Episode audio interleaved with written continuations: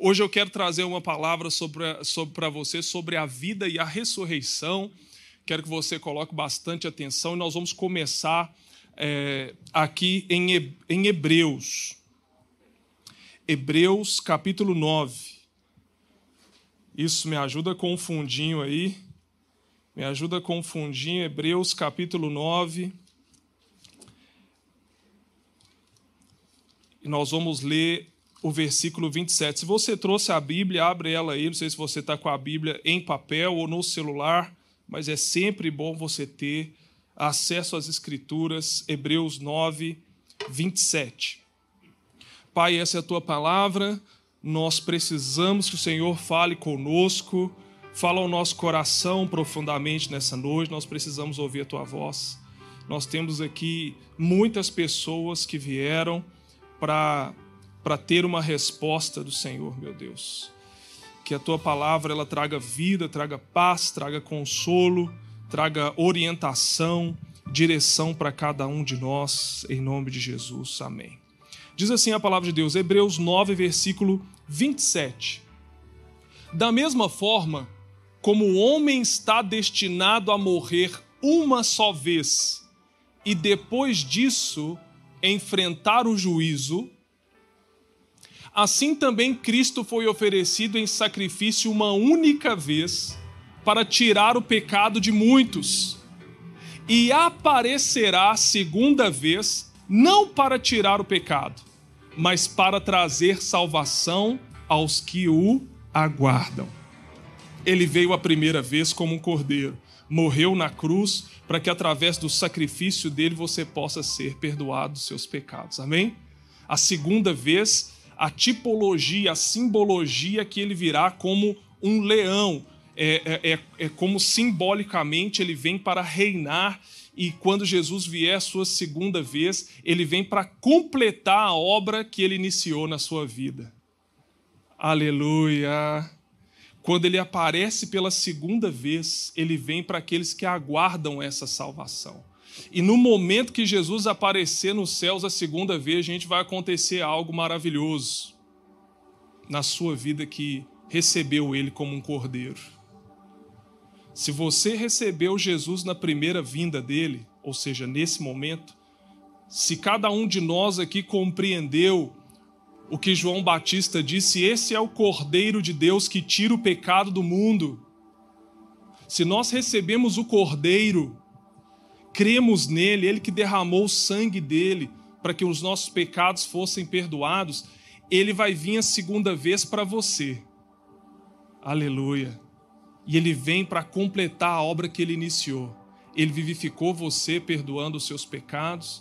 Ele está agora transformando a minha mente, as minhas emoções, me curando. Mas quando Jesus aparecer nos céus, o nosso corpo será transformado em um corpo de glória. Você vai receber um corpo novo. Aleluia.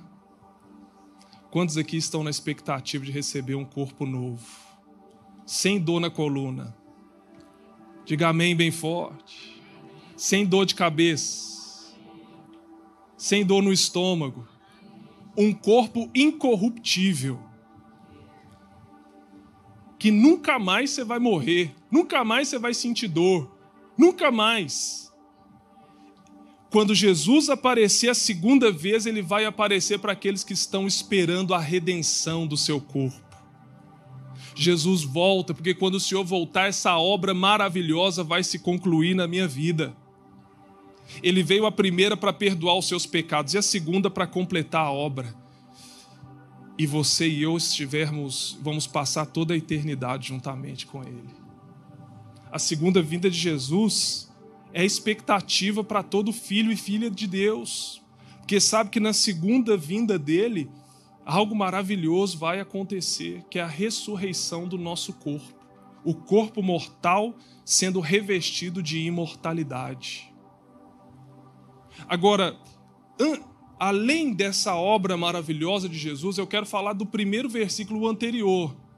Coloca lá para mim novamente o versículo anterior, no Hebreus 9, 27. Olha, da mesma forma como um homem está destinado a morrer uma só vez e depois disso enfrentar o juízo. Pessoal, o que o escritor de Hebreus está nos dizendo aqui? Que a morte não é o final, Brunão. A morte não é o final. A morte, ela representa a separação do seu corpo físico para o seu corpo espiritual. Mas está dizendo aqui, olha, que está determinado que o homem morra quantas vezes? Cinco vezes? Quantas vezes que o homem vai morrer? Uma só vez. E depois disso passa por um. Um quê? Vai ter que enfrentar o juízo. Grande parte das religiões, filosofias, vão apresentar uma versão para o que acontece depois da morte. As Escrituras, ainda que não detalhadamente, ela nos aponta uma direção do que acontece depois da morte do ser humano. Eu não vou entrar em detalhe sobre essa questão do juízo aqui, olha como ele vai acontecer, quando ele vai acontecer, num sentido escatológico, porque tem, tem um juízo que o cristão vai passar, que o ímpio não vai passar tem um juízo que só os ímpios vão passar por ele. Eu não quero entrar nesse detalhe, eu quero entrar no detalhe prático de que todo homem e toda mulher precisa passar por um juízo e vai passar por um juízo diante de Deus. Detalhe prático. De alguma forma, em algum momento da sua vida, nós vamos passar por um juízo diante de Deus. Amém ou não amém? Agora, isso não tem como correr. Olha lá, é um destino. Está destinado. Não vai ter como fugir desse dia, de nós estarmos perante Deus.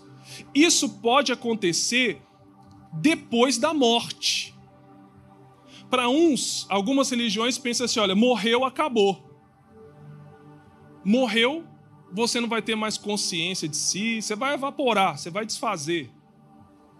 Outros pensam que morreu, passa por um lugar intermediário, onde você vai ser purificado por muito tempo para depois ver se você vai para um lugar bom.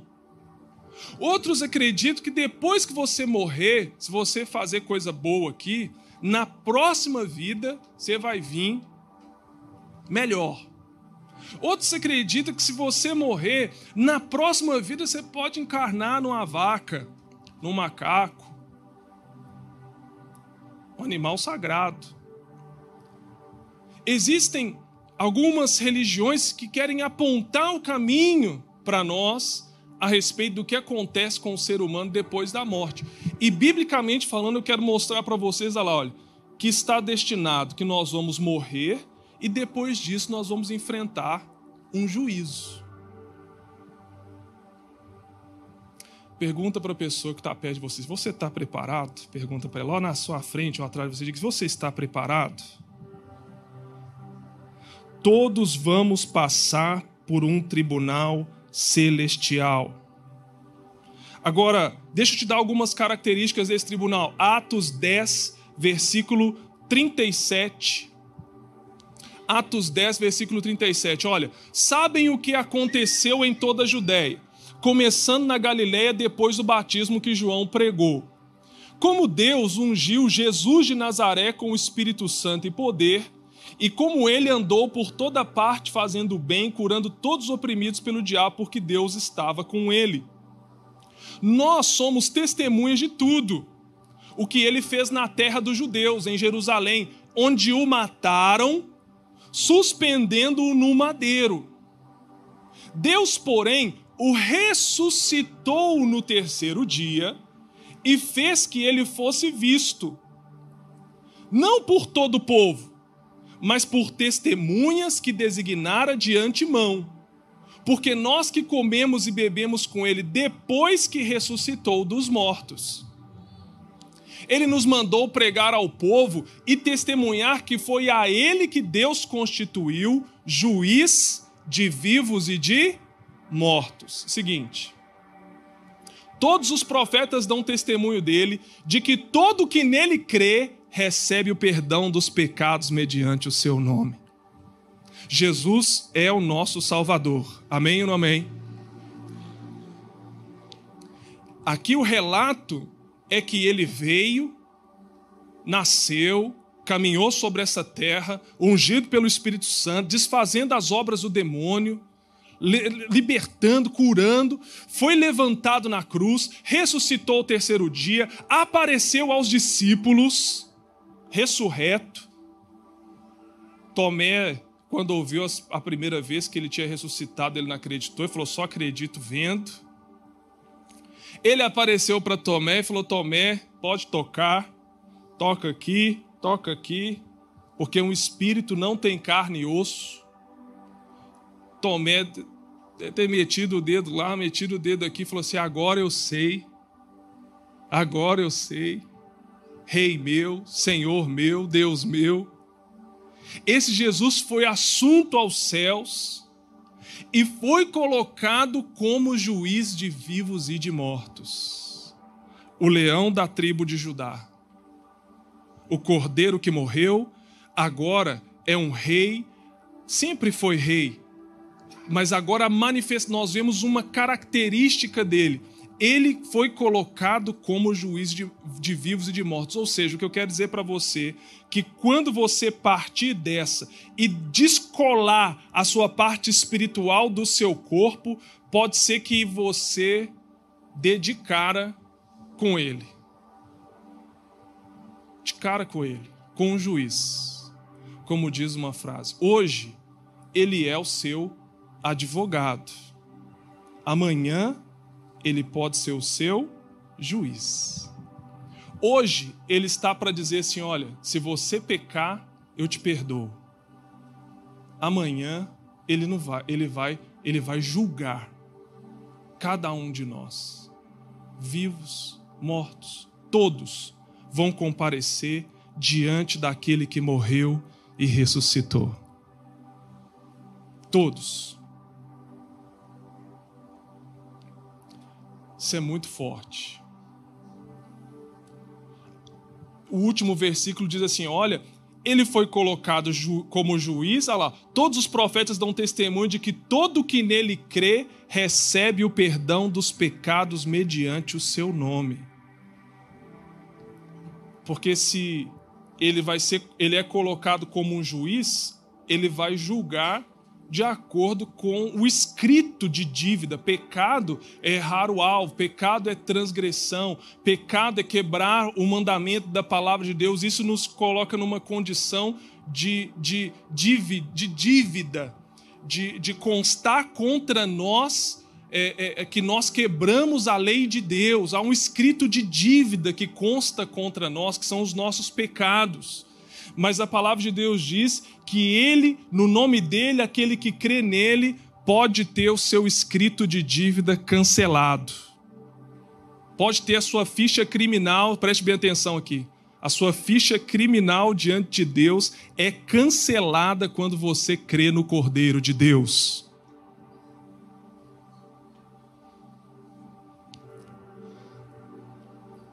Jesus é o juiz. Agora, Romanos 14, capítulo 14, versículo 10. O que, que nós vamos fazer lá naquele tribunal?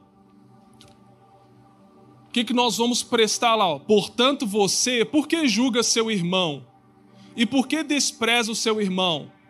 Pois todos compareceremos diante do tribunal de. Quantos vão comparecer? Todos. Todos. Não vai ter jeito de escapar. Todos vão comparecer lá. Então, olha lá, ele continua. Porque está escrito: Por mim mesmo jurei, diz o Senhor, diante de mim todo joelho se dobrará e toda língua confessará que sou Deus. Assim cada um de nós prestará conta de si mesmo a Deus.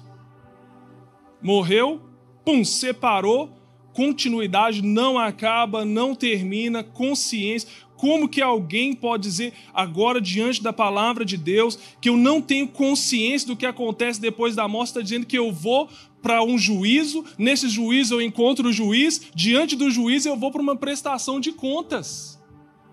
Vou prestar conta de quem?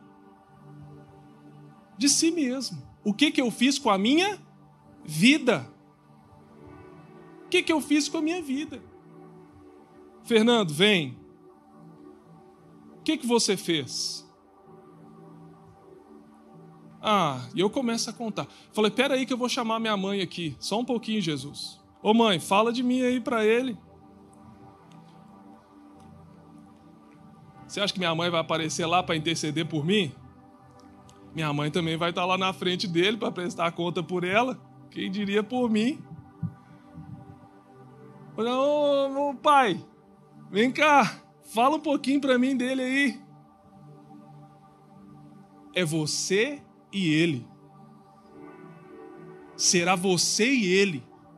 Não vai ter alguém para falar: oh, meu Jesus, Tá vendo esse Fernando aí? É, teve um tempo que deu trabalho, meu Deus do céu. Esse menino pensou que aquela água que estava faltando da dentadura do avô dele, ele foi lá dentro do vaso, pegou daquela água e colocou lá em cima da cabeceira. E o avô dele pensou que era água que a mulher dele tinha colocado, mas era água do vaso. Aí o avô dele colocou aquela dentadura na água do vaso que o Fernando colocou. Nossa, esse menino foi um pestinho e deu trabalho demais. Mas Jesus aí teve um tempo que ele começou a ficar legalzinho, gente boa. É você e ele. Não vai ter como você colocar lá sua mãe, seu pai, seu vizinho, seu amigo. Você vai prestar conta da sua vida. Então, com todo amor, todo carinho, quero dizer assim: olha, vai cuidar da sua vida. Fala, não fala naquele espírito assim ruim, sabe quando você fala para a pessoa, ah, vai cuidar dessa vida? Não, fala com amor assim para uma pessoa assim, ó, vai cuidar da sua vida, fala para ela. Fala assim, vai cuidar da sua vida, fulano, vai cuidar da sua vida, fulano, Érica, vai cuidar da sua vida, para de ficar querendo cuidar da minha, porque sou eu é que vou prestar conta. Você tem que tomar cuidado com a sua vida. Vai cuidar da sua vida, porque é você que vai prestar conta. Diante de Deus daquilo que você fez com a sua vida.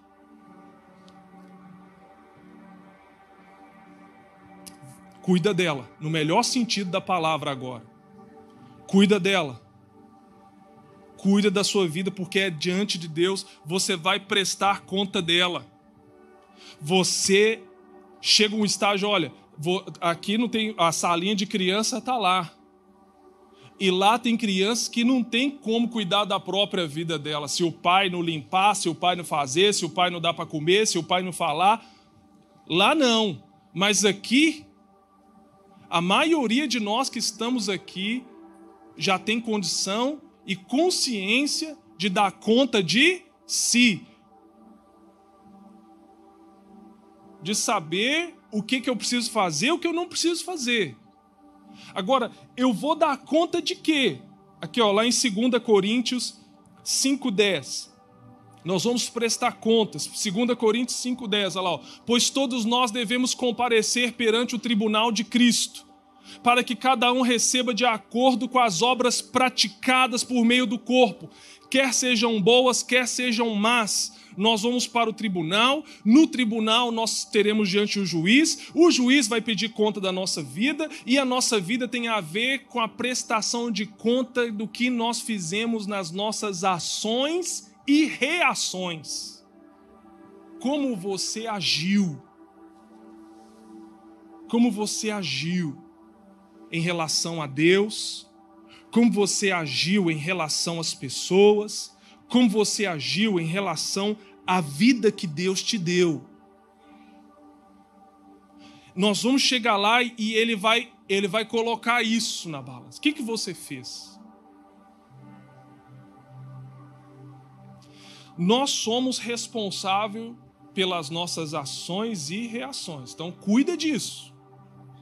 Cuida também das suas reações. Olha o que eu estou dizendo para você nós vamos prestar contas das nossas reações. Porque agir, pode ser que algum até pense, nossa, se eu fizer isso aqui, não vai dar boa diante de Deus, não. Hein, João? Se eu fizer isso aqui, ó, diante de Deus lá, eu acho que não vai ser muito bom, não. Então eu não vou fazer isso. Aí você pensa, nossa, eu não vou fazer aquilo. Ação. Agora, administrar reação.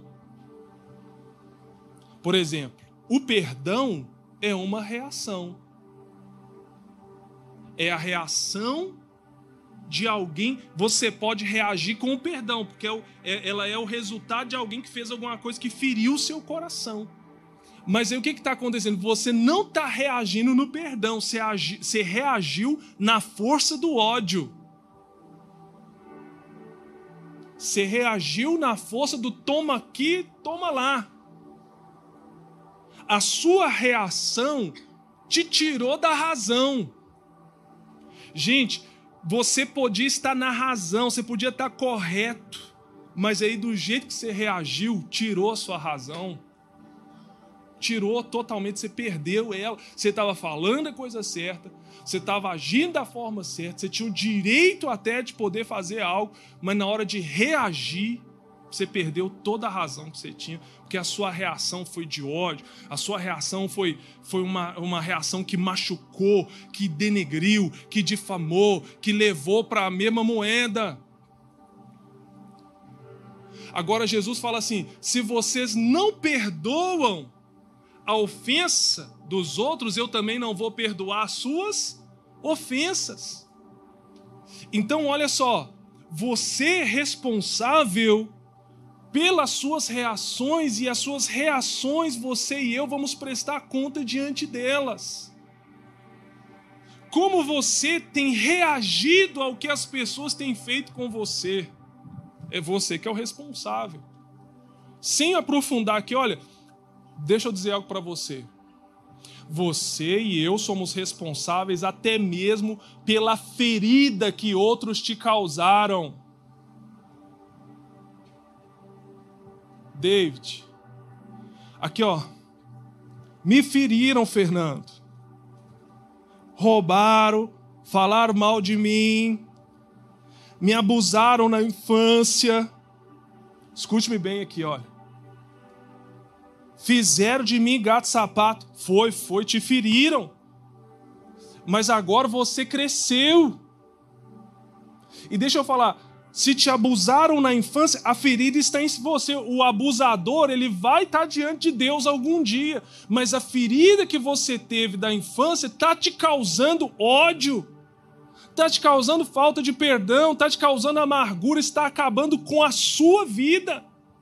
Agora, o que, que eu faço com a ferida que está em mim? Se eu não tenho força, Deus, me ajuda a perdoar, me ajuda a amar, me ajuda, Senhor, a retribuir na outra moeda, mas eu te peço também essa ajuda para que através do Senhor eu consiga reagir às feridas que estão em mim e não fazer das minhas feridas justificativas para viver uma vida de rebelião, de incredulidade à Sua palavra.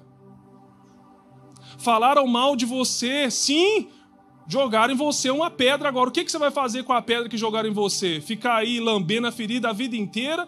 Ou, como diz, pegar esse limão aí e transformar isso em limonada? Você vai ver que a vida, as pessoas vão te dar mesmo é pedrada, é limão, é ferida. Agora, a responsabilidade, a bola está com você. Quantos estão me compreendendo aqui? A bola está com você. A pessoa que te feriu vai viver a vida dela.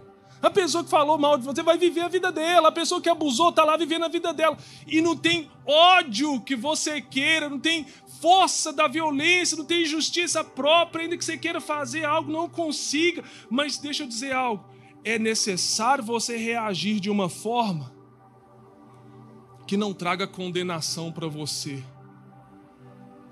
Jesus nos ensinou a reagir de uma forma que não vai trazer para nós alguma condenação diante dele. Se te ferem, perdoa. Eu sei que esse discurso aqui, ele é bonito, mas na prática é osso. Mas é o que Jesus nos ensinou. Perdoa, ama, caluniou, abençoa, amaldiçoou, reage de uma forma que vai trazer para você não condenação eterna diante de Deus. Nós vamos prestar contas das nossas ações e reações. Número dois, o que, que nós vamos prestar contas? Além das nossas ações e reações. Romanos 2, versículo 16. Romanos 2,16. Isso tudo se verá no dia em que Deus julgar o segredo dos homens mediante Jesus Cristo, conforme declara o meu Evangelho. Nós vamos prestar conta dos segredos. Tem algumas coisas aqui que só Deus sabe. E nós vamos prestar conta delas. Gente, tem pensamento, motivação, e consciência que Deus, a gente sabe é jargão, mas só Deus sabe, e por ele saber, só ele pode te julgar.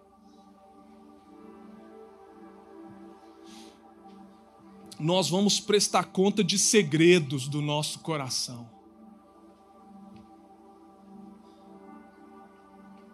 Aqui, tem coisa que a gente guarda aqui que você precisa ser responsável por isso, em como você está lidando com isso, qual é a resposta que você deu a isso.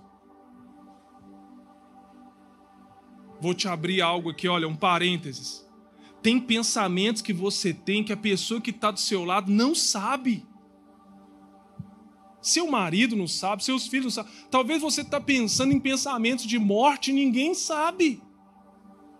É você que tem que ser responsável por esses pensamentos. Opa, peraí. Deixa eu ser responsável, autorresponsabilidade de gerir o que está passando na minha cabeça. Que ninguém sabe a não ser eu. Isso aqui está passando, vai morrer, vai morrer, vai morrer. Peraí, que que eu, isso aqui vem de onde? Isso aqui está aqui por quê? Aonde eu preciso de ajuda? Tem coisas que passam na sua cabeça que nunca as pessoas que estão do seu lado vão saber, mas Deus sabe e por elas nós vamos prestar contas. Daqueles pensamentos que fazem parte do nosso ser e que nós teríamos que dar uma resposta para eles. Ah, é pensamento impuro? Então vamos dar uma resposta. Deus me perdoa por todos esses pensamentos que eu estou tendo aqui, olha, de impureza sexual. Deus, eu te peço perdão por tudo aquilo que está passando. É uma guerra espiritual que está. Não estou falando de distúrbio de pensamentos que as pessoas têm por problemas mentais e psicológicos. Falando de pensamentos que vêm na nossa cabeça, que a gente está administrando e que não alinham com a vontade de Deus. Talvez tem coisas que estão passando aí na sua, na sua mente, de pensamentos o tempo inteiro, que você precisa responder e dar uma responsabilidade a esses pensamentos para que lá, lá diante de Deus, olha lá, isso tudo se verá no dia em que Deus julgar o segredo dos homens. É segredo para sua mulher, é segredo para o pastor da igreja, é segredo para os irmãos, mas para Deus não é segredo, não diante dele está tudo na luz. Outra coisa digo para vocês: muito cuidado com a sua consciência. O que passa na sua consciência é um segredo. Às vezes a consciência aqui, olha, está acusando, você fez errado. Você fez errado. e você não está dando uma resposta correta para a sua consciência. Ah, eu dou jeito, ó, eu dou um jeito de limpar a prova do crime, de enterrar o burro do vizinho e ficar assim, agora está tudo bem. O que eu estou dizendo para você é que às vezes a nossa consciência tenta dar um jeito de se limpar quando na verdade o que ela te acusou e defendeu era para que você tivesse uma responsabilidade diante de Deus, falar assim: eu errei, Deus. Deus está aqui na minha consciência. Olha, minha consciência está limpa diante do Senhor. O Senhor pode julgar aí as situações que eu fiz, que eu reagi ou que eu estou vivendo, e a minha consciência dá testemunho que está tudo bem. Mas se diante de Deus nós formos lá para ser julgado no segredo do nosso coração, a sua consciência já estava apontando para você uma necessidade de arrependimento. A sua consciência já estava apontando para você uma necessidade de mudanças. A sua consciência já estava falando para você uma atitude que você precisava ter com alguém, estava tava falando, vai lá, vai lá e conversa, vai lá e pede perdão, vai lá e alinha a situação. A sua consciência já estava te apontando. nós vamos prestar conta dos segredos, não os segredos para Deus, de coisas que nós guardamos que ninguém soube, mas que estava aqui, ó, das nossas motivações, tanto boas quanto ruins. O que que te motivou a dar aquela oferta, aquele dízimo? O que que te motivou a fazer aquela obra boa? O que que te motivou fazer aquilo com aquela pessoa? Dar o presente? Foi os motivos que fizeram você fazer aquilo. As coisas mais profundas guardadas no nosso coração que ninguém sabe, só você e Deus naquele dia. Ou se a gente vai surpreender quando o Senhor chegar para você e falar: Olha, filha, você foi bem motivada quando você pegou aquela cesta básica e foi levar para aquela pessoa. Você foi bem motivada quando você saiu lá de sua casa, foi perguntar para alguém como é que ela estava.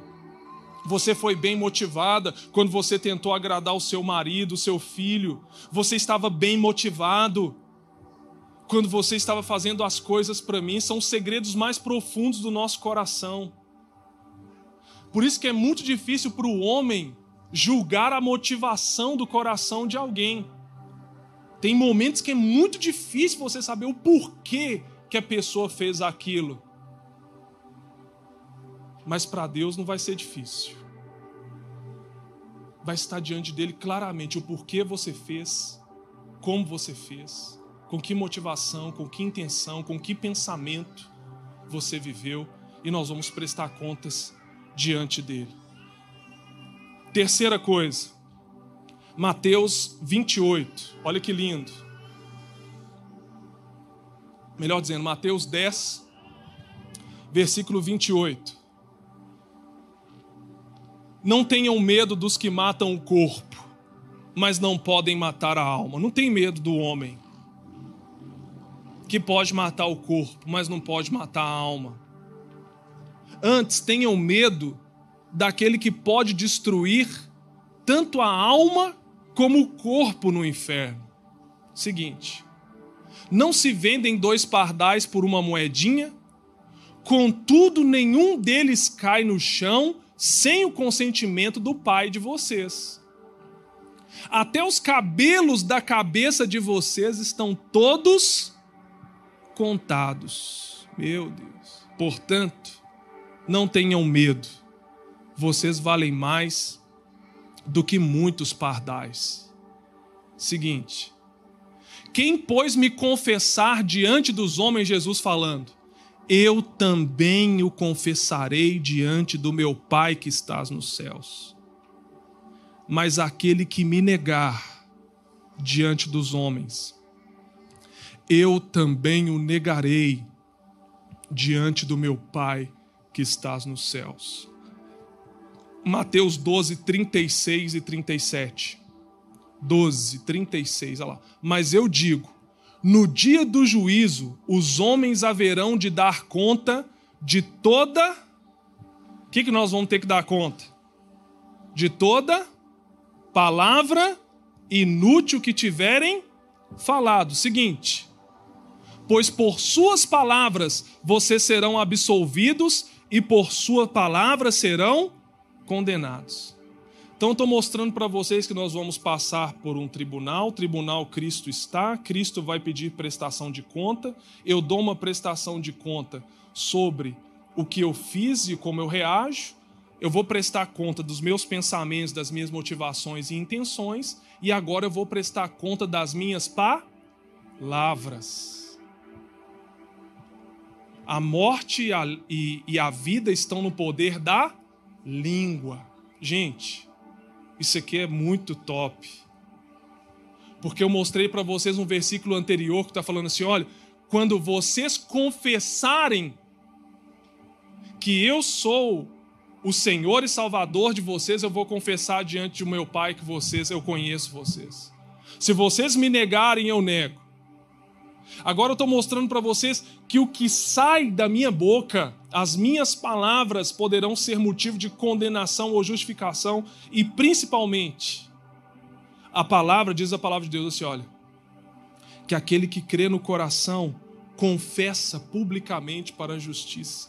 Quando alguém crê em Jesus como seu Senhor e Salvador, ele não vai ter dificuldade de confessar publicamente que Jesus é o Senhor e Salvador da vida dele. E confessar Jesus como Senhor e Salvador ali não é somente uma confissão da boca para fora. Fala de uma afirmação baseada numa convicção que eu entreguei realmente minha vida para Jesus como meu Senhor e Salvador, estou disposto a viver e morrer por Ele. Amém ou amém? Mas eu vou prestar conta das palavras inúteis, daquilo que eu falei, que eu vou comer o fruto daquilo que eu falei, e às vezes falei de forma equivocada.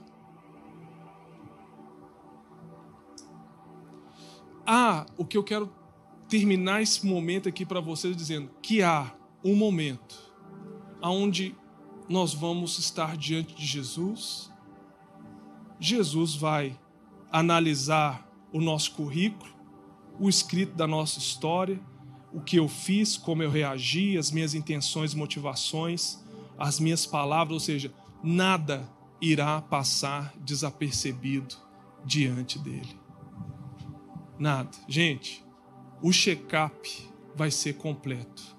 Os olhos de Jesus vão penetrar no mais profundo do meu ser e do seu ser. Agora, para que que nós vamos passar para esse juízo, Fernando? Se eu entendi que aqui eu vivo, eu tenho que tomar cuidado agora do como eu vivo, eu preciso cuidar da minha vida. Cuida com que você fala, cuida com que você com que você fala, cuida Cuida porque vai fazer bem para você, vai fazer mal aqui no porvir. Cuida com o que você fala. Cuida com o que você pensa, motiva e consciência. Cuida. Cuida das suas ações e reações. É hora de você cuidar da sua vida. Porque o que eu faço aqui vai reverberar, vai me custar uma prestação de conta quando eu estiver diante de Jesus. E, gente, uma, a nossa vida aqui, a nossa vida aqui,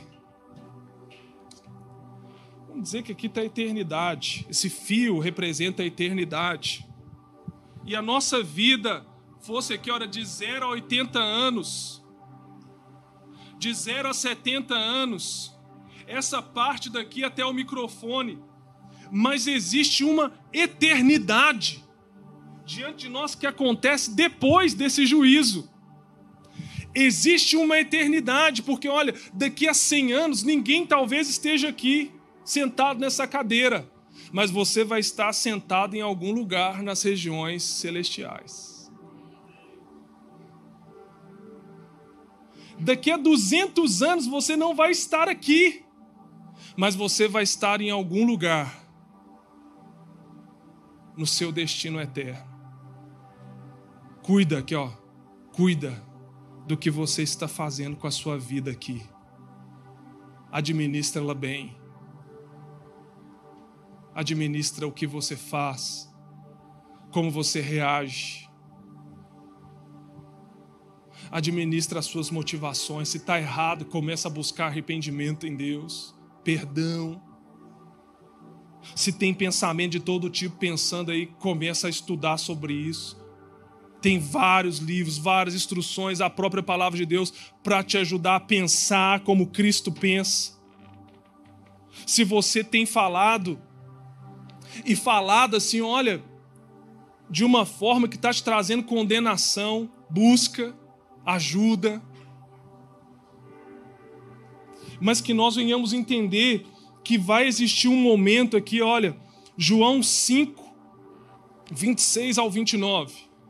João 5, que nós vamos passar por esse juízo, esse juízo tem um resultado, pois da mesma forma como o Pai tem vida em si mesmo, ele concedeu ao Filho ter vida em si mesmo. E lhe deu autoridade para julgar, porque é o Filho do homem.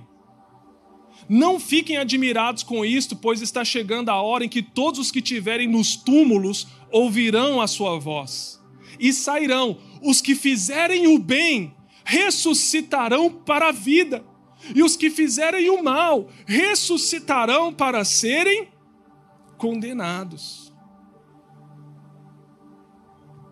Então há uma morte, há um juízo, há um juiz, há uma prestação de contas e há um veredito.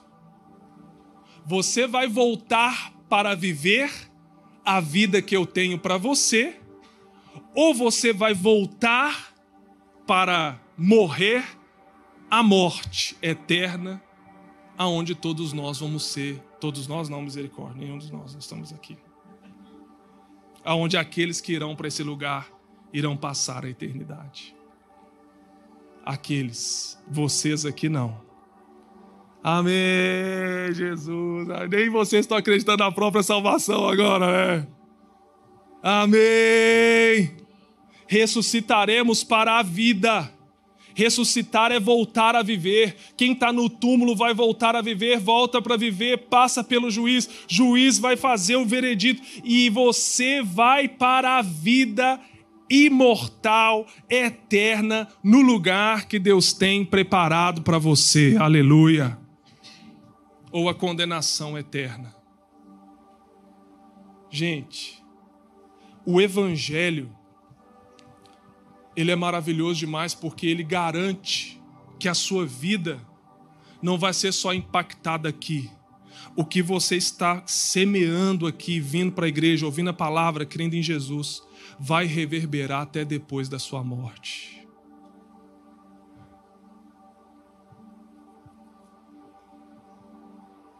Daniel 12, versículo 2. Daniel 12, versículo 2 multidões que dormem no pó da terra acordarão, uns para a vida eterna, outros para a vergonha, para o desprezo eterno. Uns para a vida, outros para a vergonha e desprezo eterno. Uns para a salvação, outros para a condenação. O veredito é que haverá uma ressurreição. Aqueles que morreram vão voltar a viver depois dessa prestação de contas. Depois dessa prestação de contas é que vai ser é que você vai conhecer o destino eterno que Deus tem para você. O juízo é para determinar o meu destino eterno. Gente, tem um destino. Daqui a 100, daqui a 200, daqui a 300, 400 milhões de anos, tem um destino para você e para mim.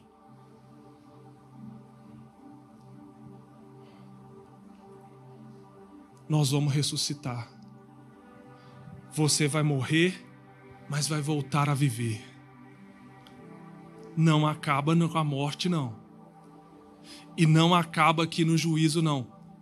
O Senhor vai te destinar. E olha que maravilhoso. Apocalipse 20, versículo 11 ao 15. Depois vi um grande trono branco e aquele que nele estava sentado.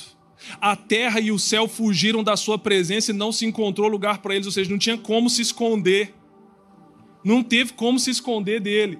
Vi também os mortos, grandes e pequenos, em pé diante do trono, e livros foram abertos. Outro livro foi aberto, o livro da vida. O livro da vida. Os mortos foram julgados de acordo com o que tinham feito, segundo o que estava registrado nos livros. O mar entregou os mortos que nele havia, e a morte e o Hades entregaram os mortos que nele havia, e cada um foi julgado de acordo com o que tinha feito. Então a morte e os Hades foram lançados no lago de fogo. O lago de fogo é a segunda morte. Uma pausa aqui. A primeira morte é essa morte que você sai do seu corpo físico e vai para diante de Deus, ser julgado diante de Deus. A segunda morte é a separação. Se aqui é a separação é do meu corpo, a segunda morte é a separação eterna da presença de Deus da face de Deus, da comunhão de Deus. A segunda morte são pessoas que vão ser lançadas já para esse destino eterno chamado lago de fogo e enxofre. Olha o que diz seguinte versículo. Aquele cujos nomes não foram encontrados no livro da vida foram lançados no lago de fogo É engraçado que ele fala: abre-se livros. E abre-se outro livro. Dá uma descrição clara. Abre-se os livros. Os livros está escrito a minha história. Mas tem algo detalhe aqui, gente. Tem um detalhe aqui. Porque se eu vou prestar conta, Henrique, diante de Deus e abro o livro da minha vida, e Deus vai começar a ver o que, que eu fiz, escute-me bem. O que, que eu fiz, gente? Nossa, as minhas ações e as minhas reações. Que, que eu fiz com as minhas motivações, os meus pensamentos? Fiz coisas com motivações que nenhum de vocês sabe e que estavam errados diante de Deus. O que, que eu fiz com as palavras que saiu da minha boca? Estava escrito, Fernando, com 15 anos de idade, você fez isso, isso e aquilo outro. 17 anos de idade, isso, isso e aquilo outro. Fernando, com 20 anos, você roubou é, é, um biscoito no supermercado. E tá lá. Não sei quem escreve essas histórias, registra essa história, se é um anjo que, que vem, pastor, que vem e registra tudo. O anjo começou, né? Falou: Nossa, 1985 nasceu Fernando. Aí começa a registrar. Olha só, nasceu, olha a carinha de joelho que ele tem. Nossa, carinha de joelho que ele tem. Mas ele cresceu, foi ficando um menino bonito, formoso. Mas com três, quatro anos, ele já mostrou para o que veio nessa terra. Pegou um dia, foi jogar videogame, ficou o dia inteiro fora e não avisou para a mãe dele. Já mostrando que ele veio para agitar o barraco. Com 19, prostituição. Com 20 orgias, bebedeiras. E o registro lá Aí acho que teve uma hora que até o anjo colocou a asa assim, parou de ver a minha história e falou assim: Não, nem vou ver isso mais porque o negócio aqui tá feio demais, Jesus. Lá embaixo a coisa tá feia demais. Só que, com 20 anos, Fernando foi convidado pela mãe dele para ir num retiro chamado Encontro com Deus. Nesse retiro, Fernando chegou lá, com pis na língua, piso na sobrancelha, piso na orelha. Fernando estava carregado, papai. Tal, tá, tá. Com 20 anos, o Fernando reconheceu que tudo aquilo que ele fez, que ele reagiu, que ele teve motivação e que ele falou, ele pecou contra ti. Ele se arrependeu. O Fernando, nesse dia, ele creu que Jesus era o Senhor e Salvador da vida dele.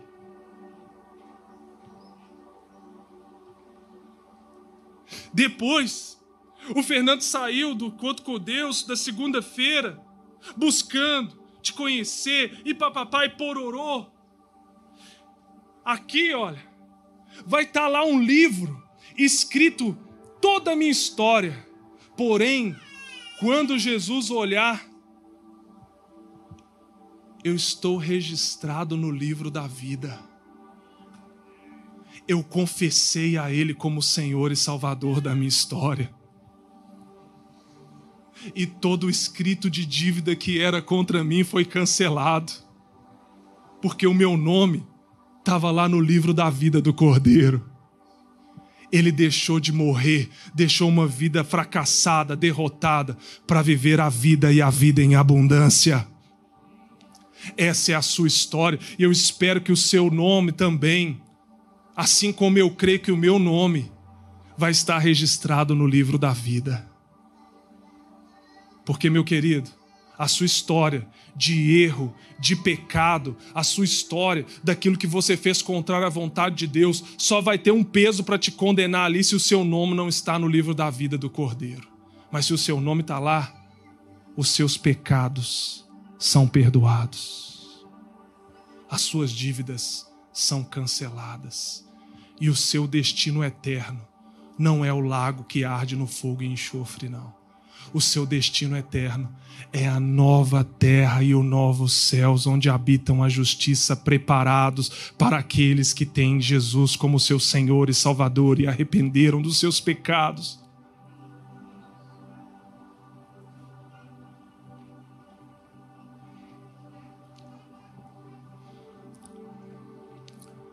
Vamos terminar aqui, 1 Coríntios 15, 19 se é para esta vida que temos esperança em Cristo, somos de todos os homens o mais digno de compaixão. A sua fé em Jesus e a minha fé em Jesus faz com que uma nova vida comece aqui e nunca termine.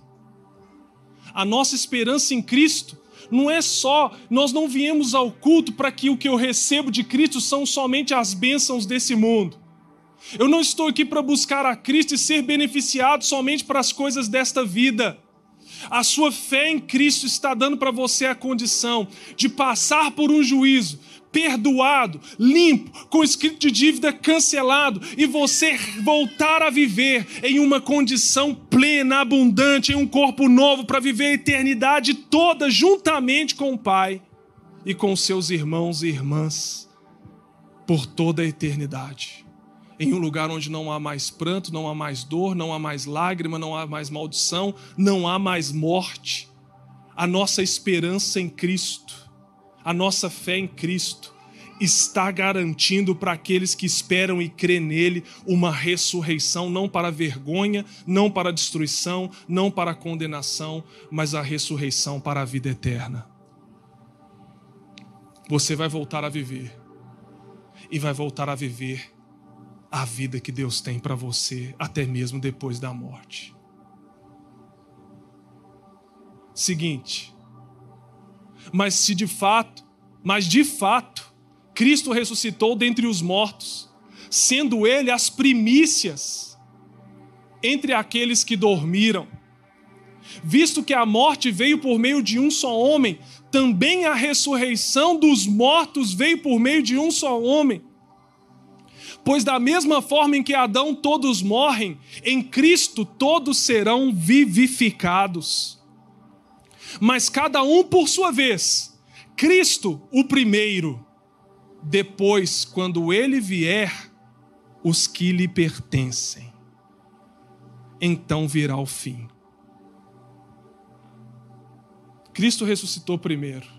Um corpo glorificado foi dado a ele quando ele voltar a sua segunda vez, vai ser a sua vez de ressuscitar. Vai ser a sua vez de ressurgir. Vai ser a sua vez e a minha vez de receber um corpo glorificado, mas de algo que já começou hoje na sua vida. O que Jesus vai fazer quando ele voltar em nós é resultado do que já começou hoje na sua vida.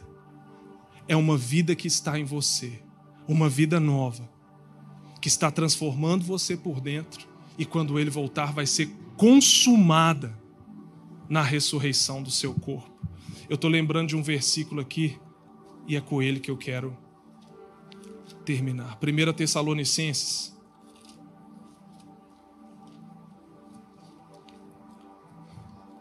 Primeira Tessalonicenses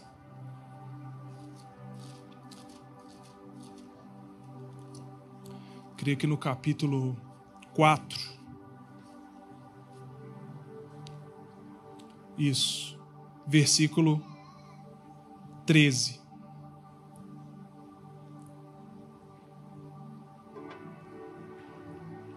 Irmãos, não queremos que vocês sejam ignorantes quanto aos que dormem, ou seja, aqui dormir é enquanto aos que estão mortos, para que não se entristeça como os outros que não têm esperança. Gente, a nossa visão sobre a morte é diferente daqueles que não têm a Cristo. A nossa perspectiva da morte é diferente, olha só. A morte para uns traz tanta tristeza ao ponto deles pensarem que tudo acabou ali. Já não tem mais como a pessoa se rever, viver ou algo do tipo. A nossa visão sobre isso é diferente. Ele fala: nós não queremos que sejam ignorantes enquanto a isso, porque alguns se entristecem porque não têm essa esperança em Cristo. Seguinte, se cremos que Jesus morreu e ressurgiu, cremos também que Deus trará, mediante Jesus, e com ele aqueles que nele dormiram, ou seja, as pessoas que morreram crendo em Cristo, obedecendo a Cristo, elas vão voltar a ressurgir, vão voltar a reaparecer. Aleluia! Não termina ali. Seguinte, dizemos a vocês pela palavra do Senhor que nós, o que estivermos vivos, os que ficarmos até a vinda do Senhor, certamente não precederemos os que dormem. Pois, dada a ordem, com a voz do arcanjo e o ressoar da trombeta de Deus, o próprio Senhor descerá dos céus, e os mortos em Cristo ressuscitarão primeiro, depois nós os que tivermos vivos, seremos arrebatados com eles nas nuvens para o encontro com o Senhor nos ares, e assim estaremos com o Senhor para sempre.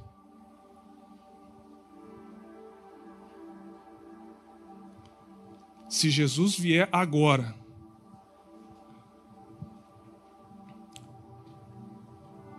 alguns de nós que estamos aqui Aqui Paulo está falando, ele tinha tanta expectativa da vinda de Jesus que para ele Jesus ia vir ali. Naquele momento ele fala: Nós, os vivos, seremos transformados. Não precederemos os que dormiram em Cristo, porque os que dormiram em Cristo vão partir para Ele primeiro, vão receber o corpo glorificado, e nós, depois, receberemos um corpo transformado, encontraremos com Jesus para estar eternamente com Ele. Paulo não viveu a segunda vinda de Cristo. Mas eu creio que Ele está perto, que Ele está voltando. E nós, os vivos, seremos transformados em um corpo glorificado para estar toda a eternidade junto com Ele.